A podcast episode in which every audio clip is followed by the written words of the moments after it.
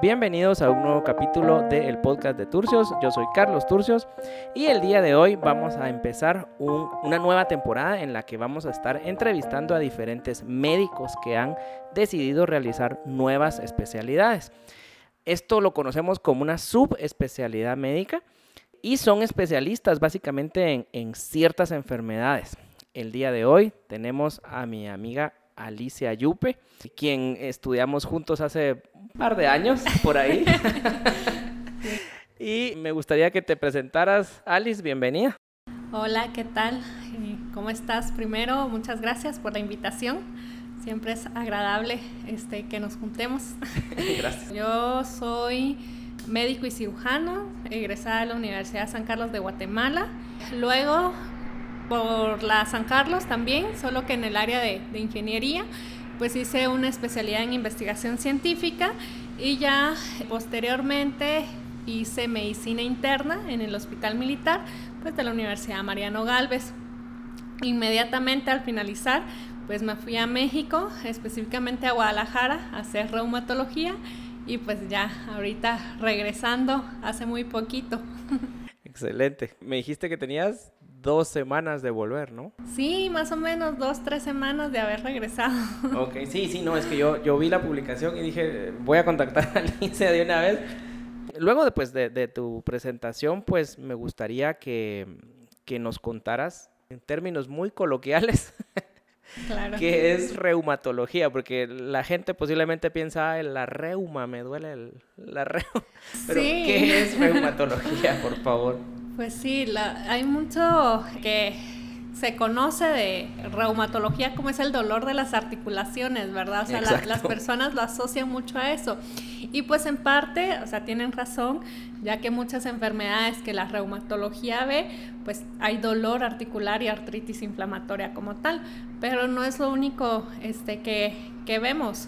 Em, en reumatología, pues sí se encarga del estudio de las enfermedades autoinmunes sistémicas, entre ellas pues está el lupus eritematoso sistémico, eh, la esclerosis sistémica, miopatías inflamatorias, eh, síndrome de Sjögren y eh, pues también vemos síndrome antifosfolipídico, artritis reumatoide, otras artritis inflamatorias como espondiloartritis que incluye artritis psoriásica, este, artritis asociada a enfermedad inflamatoria intestinal y así muchas enfermedades pues de origen autoinmune que se presentan tanto en mujeres principalmente, pero también en hombres.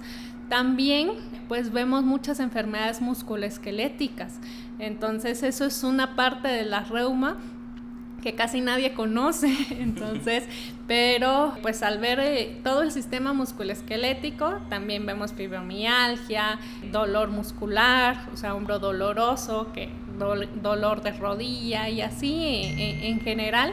Eh, pues también vemos lumbalgias tanto agudas y crónicas porque pues es algo que tenemos que estudiar a fondo finalmente para poder llegar a diferentes diagnósticos. Es amplia la rama de la reumatología y, no es como, como decíamos la reuma, me duele la reuma.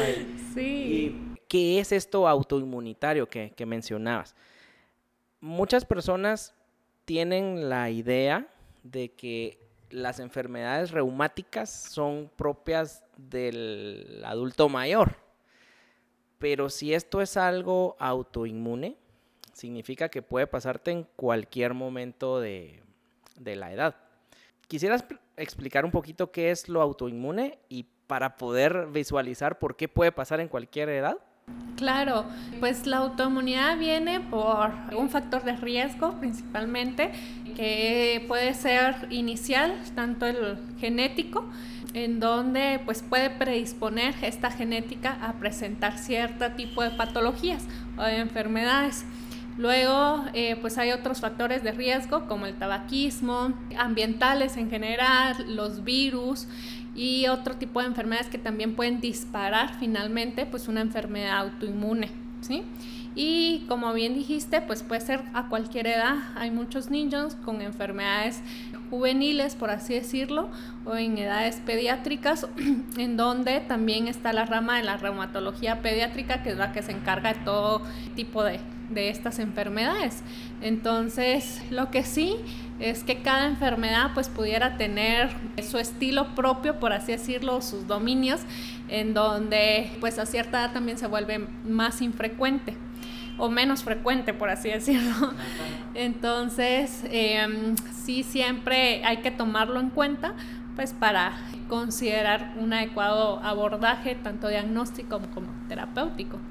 Desde el punto de vista de la gine, pues hablábamos aquí tras micrófono de que pues también la mujer en edad fértil puede presentar el síndrome antifosfolípido y pues esto ser una de las varias causas de infertilidad o de pérdidas recurrentes. Y pues si hablamos de mujeres en edad fértil, no estamos hablando de, la señora grande con dolor reumático, ni tampoco estamos hablando de un niño con problemas de, juveniles, como mencionaste, ni tampoco de un señor, pues es una mujer en edad fértil entre los 18 y 35 años que puede presentar algo de esto.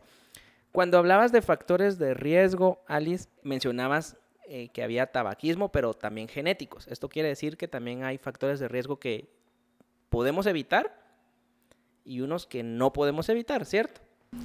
Sí, la verdad es que eh, se ha ido estudiando, pero eh, pues tampoco se ha llegado al fondo de cómo prevenir este tipo de, enfermedades. el factor genético es un factor predisponente, o sea, si lo tienes, digo, tienes una mutación, pues no podemos hacer nada. Y dentro de los factores em, que se pudieran modificar, pues claro está un estilo de vida saludable, la actividad física, eh, no fumar y cuidarse pues también de cierto tipo de enfermedades virales o bacterianas que pudieran desencadenar eh, pues la enfermedad. Cuando una persona pudiera decir, no, pues voy a ir con el reumatólogo o esto es algo que un médico internista o un médico general pudiera aconsejar? O sea, una persona puede identificar, creo que necesita un reumatólogo teniendo esto, esto, esto? Pues yo creo que se pueden eh, de las dos formas. Muchos pacientes pues son conscientes obviamente de, de, sus síntomas y pudieran acudir de primer contacto a un reumatólogo. Pero también es importante conocer que el primer contacto pues pudiera ser un médico general o un médico internista o un ginecólogo o un neumólogo o un nefrólogo, pues entonces sí es importante conocer obviamente ya las subespecialidades lo conocen, pero los de primer contacto como un médico general, pues es un poco más difícil que pudieran decir, ah, esto le toca a, a reumatología, pues porque eh, pues no se conoce mucho sobre, sobre esta rama. Incluso aquí en Guatemala habemos muy pocos reumatólogos. Pues ahorita nos has ampliado un poquito el panorama, pues hablamos de que estas enfermedades autoinmunes, que antes, corregime si yo estoy mal, pero lo que normalmente decíamos era que, que el cuerpo detectaba algo y lo confundía y por eso al final lo atacaba. ¿Es una forma de decirlo o hay una forma más elegante en que tú pudieras decirlo? No, pues básicamente es eso, o sea, el cuerpo reconoce a, a un, una parte, una molécula como un antígeno y algo que es propio, digamos, y entonces, pues sí, se activa, se activa el sistema inmune, tanto innato como adquirido, y pues ya es, es, como una cascada, ¿verdad? Una bola de nieve que eh, si no se trata a tiempo o no se detecta a tiempo, pues la actividad clínica que puede tener y sobre todo esta morbilidad puede ir avanzando. Si ya llegaron a este punto del podcast y dicen, bueno, pero es que yo no entiendo y, y, y ahora que me, que me ponen estos ejemplos, yo, yo no conozco a alguien con enfermedades reumáticas. Bueno, eh, Selena Gómez, ¿no? Claro. Creo que es una celebridad, ¿verdad? Es, una celebridad que tenemos ahí muy, muy clara, muy presente. Y si son fans de, Selena Gómez, pues sabrán que, que, ella tuvo incluso necesidad de un trasplante renal. Creo que es por secundario a que su enfermedad autoinmune en algún momento afectó también su riñón y pues por esto necesitó también eh, un, nuevo riñón. Y por eso mencionabas tú que a veces el nefrólogo es el que dice, eh, creo que necesitamos un reumatólogo aquí para que nos venga a ayudar. Entonces sí, o sea, esto es algo frecuente, digámoslo así, eh, estas interconsultas, de que una persona encuentra un síntoma y pues se apoya con otra. En el caso de la gine, pues ya les mencionaba yo que son las pérdidas recurrentes. No sé qué otro podrías tú decir como algo frecuente en esto, aparte del lupus. Pues creo que son las dos más eh, frecuentes, eh, son los ejemplos principales. También pueden tener artritis reumatoide, obviamente, pero creo que básicamente puede ser eso, o sea, de, este tipo de, pacientes.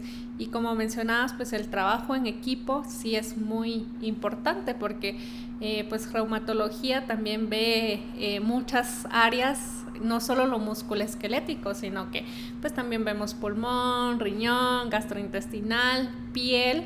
Entonces, incluso dermatología, pues también está, eh, e, es un área muy importante con la que tenemos que tener contacto, pues.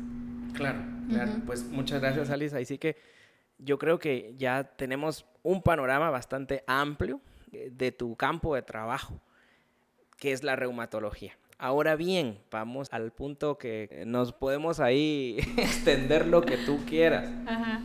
¿Cómo después de haber estudiado medicina, de haber sacado una especialidad en investigación científica, sacar medicina interna, tú decís, no, pues como que voy a, pasar otros 3, 4 años de estudiar. ¿Cuántos años es de reuma? De reuma, aquí en Guatemala eh, ya hay varios centros de formación de reumatología. Creo que son excelentes eh, lugares para, para optar a hacer reumatología. Son tres años. Yo decidí irme a México. La verdad es que fue una decisión muy sencilla, si se pudiera decir así creo que el proceso de decidirlo y hacer todos los trámites para poder enviar mi currículum y que me tomaran en cuenta, pues fue aproximadamente de un mes. Entonces creo que a mí, pues sí, en particular se abrieron las puertas en este sentido de poderme ir. Y luego, pues obviamente al aceptar mi papelería, pues sí me tuve que someter a un examen eh, dirigido para reumatología y a una entrevista. Entonces ya posteriormente pues fui aceptada y ya terminé de realizar trámites para poderme ir. Entonces, reumatología era algo que siempre me había gustado, o sea, desde que entré al hospital básicamente, yo me recuerdo que empecé de externa en medicina interna, fue mi, mi primera rotación o mi primer área, digamos, donde inicié en el hospital. Y desde el primer mes pues tuve contacto con muchos pacientes eh, con enfermedades reumatológicas y autoinmunes, este, vi pacientes con lupus, con esclerosis sistémica. Y pues ahí la verdad es que me enamoré de, de la reumatología y se volvió mi pasión en ese momento. Luego hice en el siguiente año, en el quinto año, una rotación directamente en reumatología de ahí del Hospital Roosevelt, que terminó de afianzar ese, esa pasión que, que había creado, ¿verdad? Y todos los siguientes años pues fueron dedicados a, a eso, prácticamente, asistir congresos de reuma, simposios de reuma y eh, de dermatología también, porque pues como comento son cosas muy similares, o sea, tienen patologías asociadas, por así decirlo. Entonces entré a medicina interna y entré con la visión de, de hacer reuma, pues. El hospital donde estaba, pues sí, eh, me ayudaba a, a, poder realizar todo este tipo de, de, actividades para que yo pudiera seguir con, con la subespecialidad y pues no dudé tampoco en, en poderlo realizar. Entonces, así fue como todo comenzó. Ok, en Guatemala me dijiste que sí, sí se puede, ¿no? Sí, sí hay. Ok. ¿Y mm, qué te hizo tomar la decisión de, de irte? En el caso tuyo, ¿qué, ¿qué, fue lo que te llamó la atención? Pues, como te digo, o sea, fue una oportunidad que en realidad no estaba buscando fue un amigo el que a mí me dijo, yo quiero ir a hacer nefrología, ¿tú por qué no vas a hacer reuma si es lo que querés? y yo, ah, pues sí, ¿verdad? O sea, tenés razón. Entonces, eh, creo que en parte lo que me hizo tomar la decisión era que acá me solicitaban directamente el título de, de, medicina interna y pues a mí me faltaba todavía, obviamente estaba terminando medicina interna, y fue en el tiempo de COVID. Entonces... ya sabemos lo difícil que es conseguir un título. entonces, pues yo no, no, contaba con ese cartón en ese momento. Y eh, pues sí, ya, ya había desistido de que pudiera hacer reuma aquí, porque era también lo que quería, o sea, ya lo había intentado y no me quería eh, retrasar tampoco en ese sentido. Dije, ya, si no sigo estudiando ahorita, no, no lo voy a hacer. Entonces, en parte, pues fue eh, eso lo que me llevó a decidir, pues, irme al extranjero. Y en México también hay muchos lugares donde este, uno puede hacer reumatología. Allá son dos años de, de reumatología. Y sí, hay, hay, muchísimos lugares en muchos estados, no solo en Ciudad de México, Guadalajara, Monterrey.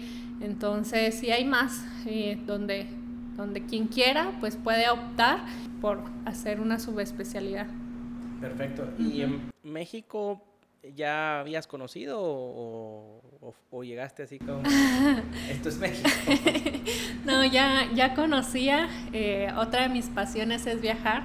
Entonces ya conocía México, este, ya conocía Guadalajara y eh, pues sabía que es, era un lugar muy bonito para, para estar y definitivamente creo que fue eh, una excelente decisión quedarme ahí en, en el área y mm, en el hospital donde, donde yo me quedé, porque eh, era un hospital de referencia también, entonces veíamos cualquier cantidad de pacientes con mucha afección, pues entonces sí fue una gran oportunidad para aprender sobre este tipo de, de patologías.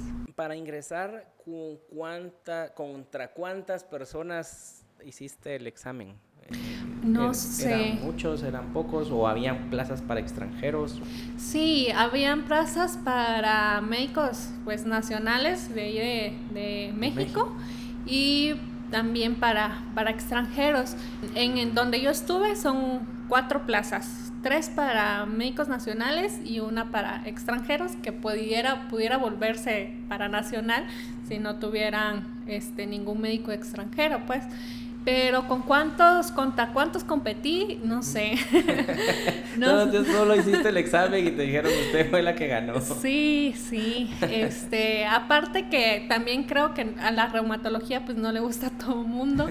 Entonces no es como derma, que son cuatro plazas y 50 aspirantes, ¿verdad? Exacto. Sí, tampoco creo que sea así para para reuma. Muy bien, qué, qué interesante esto, güey. Así que todas las especialidades son realmente diferentes. Claro. Todas tienen su, su chiste. La experiencia en México, ¿verdad? Eso, eso es algo que, que, que, vale la pena también notar. Y este es un poquito el mensaje que, que, va a los oyentes, ¿verdad? De que se puede estudiar aquí, sí, pero conocemos nuestro sistema. Yo me recuerdo que yo necesitaba un papel hace... Era una certificación de cursos y la pedí a la universidad y me dijeron, está cerrado, está cerrado. Y, y desde mayo hasta creo que febrero de este año la abrieron. eh, y era un papel, pues. Claro. No puedo imaginar las personas que obtuvieron, la felicidad que, de las personas que obtuvieron su título este año. Y, y, sí, o sea, conocemos obviamente eso y cuando queremos aprender, pues sí, no podemos esperar. Y, y qué bueno que, que se te dio la oportunidad y, y pudiste pudiste ir, ¿verdad? Sí. Algo que, que, me interesa también que nos pudieras contar, Alice, es que tú dijiste que de externa empezaste a ver, a tener contacto con estos pacientes de reumatología, luego hiciste un electivo en el Roosevelt. Finalmente ya en la residencia pues te permitían manejar este tipo de pacientes. Con, tomando en cuenta que la reuma tiene mucho que ver con lo bioquímico, moléculas, receptores, anticuerpos, virus. ¿Esto es lo que te apasiona de la reuma en sí? ¿Lo, lo, minucioso que es? O, ¿O, es encontrar un paciente en un estado inicial y ver cómo, cómo, cómo progresa? ¿O en sí qué es lo que te va gustando de la reuma? Ya ahorita que la practicaste, que ya te graduaste de esto, ¿podrías decir qué es con lo que más te has identificado o, cuál es la pasión que en, ti? claro, pues, o sea, en Reuma hay como diferentes áreas, ¿verdad? Creo que una de las principales es que también es una ciencia básica, la inmunología. Entonces, sí es algo que a mí siempre me, me había llamado la atención. Lo que sí es que es muy difícil. ver todo, como tú dices, o sea, todo tipo de antígenos, moléculas, receptores, anticuerpos. Entonces, en México, sí, hasta lo dudé, había eh, pues una maestría y un doctorado eh, en inmuno, pero pues obviamente al ser tan compleja, pues es mucho tiempo. Este, son cuatro años para sacar el, el doctorado allá. Entonces, a pesar de que es algo muy bonito, pues sí, este, uno lo piensa, ¿verdad? Sí. Aparte, eh, pues ver a un paciente, este, darse cuenta de todas las complicaciones que puede tener desde el principio de, la enfermedad, o sea, pudiera ser de que depende de la patología, algo como insidioso que va progresando o, que es algo muy lento. Eh, para manifestarse una nefritis lúpica que los pacientes pues pueden caer muy rápido y, la enfermedad puede tener muchísima actividad, ¿verdad? Entonces ver eso y ver cómo pues se puede apoyar al paciente, tratarlo y darle la mejor calidad de vida y que el paciente eh, regrese con su tratamiento establecido y ver su mejoría, yo creo que, es bastante eh, importante y bastante la satisfacción que uno eh, pues tiene finalmente eh, con eso. ¿Podrías decir que es por los pacientes? Claro, claro, siempre es por los pacientes, siempre es por los pacientes con el fin de ayudarlos y que tengan una adecuada calidad de vida. Este, yo me he topado con muchas personas que mm, obviamente ven las enfermedades autoinmunes como una enfermedad crónica o degenerativa, igual que la diabetes, este, igual que la hipertensión, y pues en parte em, pudiera eh, ser así porque es algo con lo que el paciente va a vivir todo el tiempo y el riesgo de reactivación es muy alto y tiene que tener siempre eh, pues algún tipo de tratamiento y seguimiento, ¿verdad? Pero pues también es importante reconocer que muchas de estas enfermedades con, con, la evaluación y el seguimiento adecuado pues llegan a la remisión y el paciente puede estar muy bien por mucho tiempo indefinido, ¿verdad? Incluso este pues me tocaba con comentarios de que las mujeres con lupus o eh, síndrome antifosfolipídico no se pueden embarazar, no pueden tener pues una vida normal, ¿verdad? Este, o la vida que ellas quieran y, y no es así, o sea, al momento pues hay muchas terapias que pueden ayudar a este tipo de pacientes y pues darles lo, lo mejor. Sí, así es. Yo, yo pienso que cuando se detecta a tiempo y tiene un seguimiento adecuado, que yo le, le, apunto mucho al seguimiento claro. y al, por favor no nos abandonen nosotros los médicos. y al final pues es esto, ¿verdad? Lo que buscamos una buena calidad de vida, como, como bien lo dijiste, desde el punto de vista psicológico, ver que una persona llegue a remisión pues ha de ser demasiado feliz, ¿verdad? Sí. Alice, ¿qué tendría que tener un médico o un internista ¿Qué le tendría que gustar, según tu opinión, para poder decidirse y seguir Reuma? Ya, pues yo creo que sí. Tiene que estar psicópata, no, no te quedas. este, pero. mucho la inmuno. sí, creo que es importante ese deseo también por, por seguir ayudando a los pacientes, ¿verdad? Como te digo, no a todo mundo le gusta la, reumatología y yo creo que es algo muy importante porque también ahorita pues estas enfermedades han ido en aumento, o sea, cada vez son más prevalentes también, aunque siguen siendo raras, pues cada vez vemos más pacientes con enfermedades autoinmunes.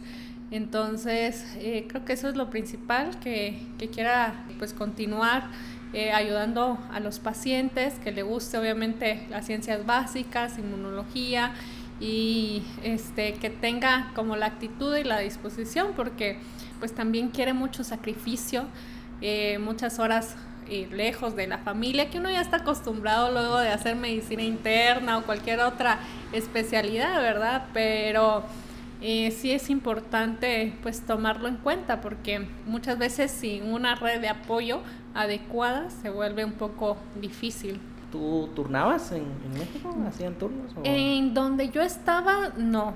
Pero pues sí, hay diferentes, em, como otros institutos otros lugares en donde sí se turna, o sí se hacen guardias, eh, dirían los mexicanos. pero pero en sí, donde yo estaba, no. Y son pocos los centros de reumatología en donde no se hace guardia, o sea, la mayoría sí sí se hace turnos. ¿Y este tipo de emergencias, principalmente de, qué tipo sería?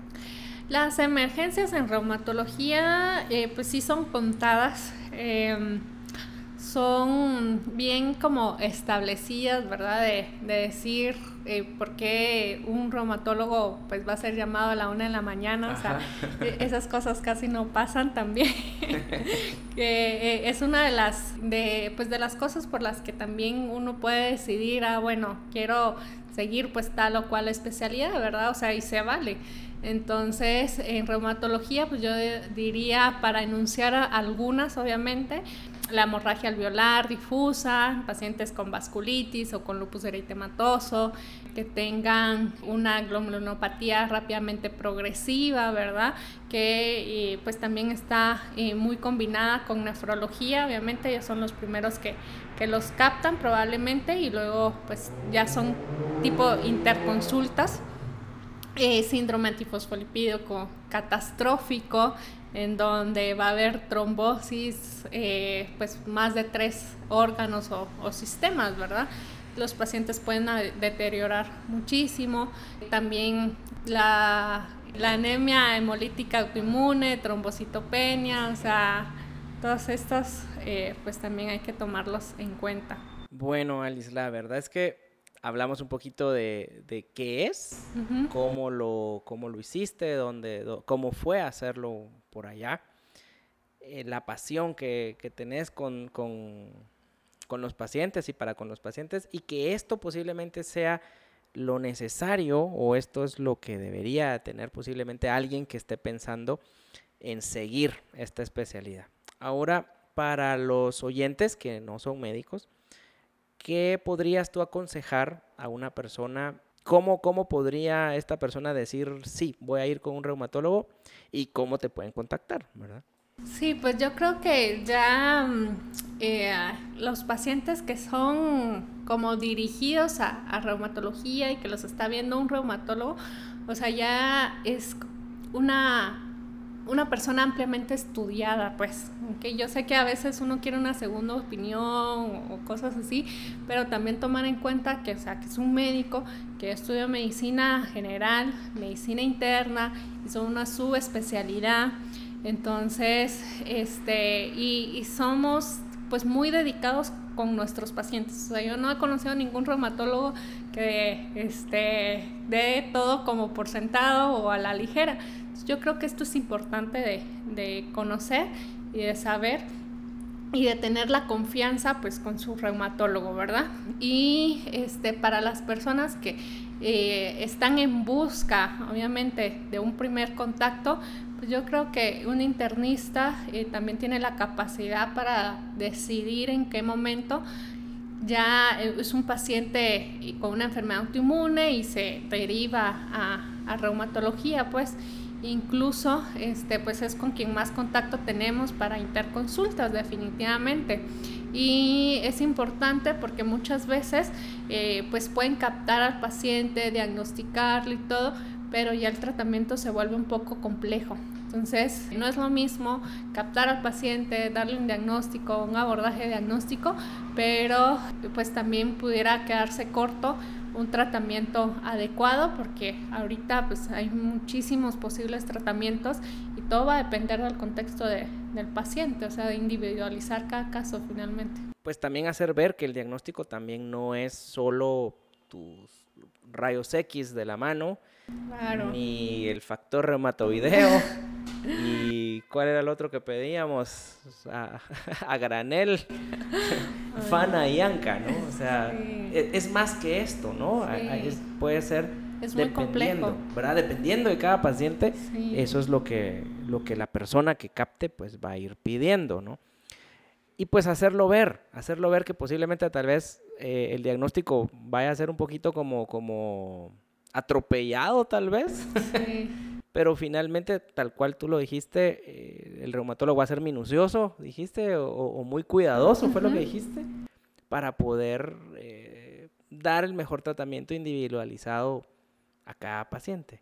Claro. Y espero, ¿verdad?, que, que haya quedado un poquito claro, ¿verdad? Posiblemente, como tú lo dijiste, las personas que ya están con un reumatólogo posiblemente manejen mejor su enfermedad o su condición mejor que cualquier otra persona o médico general.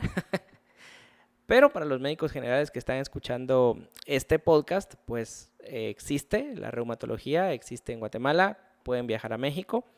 En México pueden ser dos años, aquí pueden ser tres años. No tiene nada de malo que no se turne, no es una especialidad fácil como ustedes podrán darse cuenta. Y también vale muchísimo la pena eh, volver a recalcar en lo multidisciplinario, que todos nos ayudamos entre todos. No es que queramos robarnos los pacientes, no es que queramos acaparar a todo el mundo. Eh, y pues reumatología. Este es el capítulo del día de hoy. Gracias, Alice, por, por aceptar la invitación el día de hoy también. Y pues me gustaría que dijeras cómo te pueden contactar, en dónde estás tus horarios, si tenés algún horario en especial. Y este podcast, pues lo, lo, pueden volver a escuchar cuantas veces necesiten para volver a oír el número. si no, lo dejamos en los comentarios para que la puedan, la puedan contactar. Entonces, tus datos, Alice, ¿cuáles son? Sí, bueno, yo actualmente estoy en el edificio Multimédica en Vista Hermosa, zona 15. Eh, ahí estoy en la oficina 1015. Y el número eh, a donde me pudieran contactar para citas, pues es el 5818-9148. El horario, pues es eh, dependiendo, es con previa cita. Entonces ah. pudiera ser desde 10 de la mañana hasta 3 de la tarde, eh, pero siempre con previa cita. Ok, sí, sí, ahí sí que nosotros hacemos esto de la previa cita, créanme, no es por molestar, es porque muchas veces las consultas pueden ser muy largas. Entonces, si ustedes quieren que, las atiendan con tiempo, que poder llevar sus laboratorios, poder entender la explicación que Alicia les diga, hagan su cita para que no lleguen corriendo. Así es. Bueno, muchas gracias Alice por, por aceptar nuevamente. Te deseo lo mejor ahora que, que volviste. Eh, ahorita que estabas hablando de los externos y demás, yo me acuerdo que yo te conocí de interna. Sí. Ahí por el 2013. Esos son 10 años. Y, y, nada, a mí me da mucha alegría ver, ver dónde estás ahora y, y, pues me da mucho orgullo que ahora yo, yo, yo esté entrevistándote a ti. Gracias.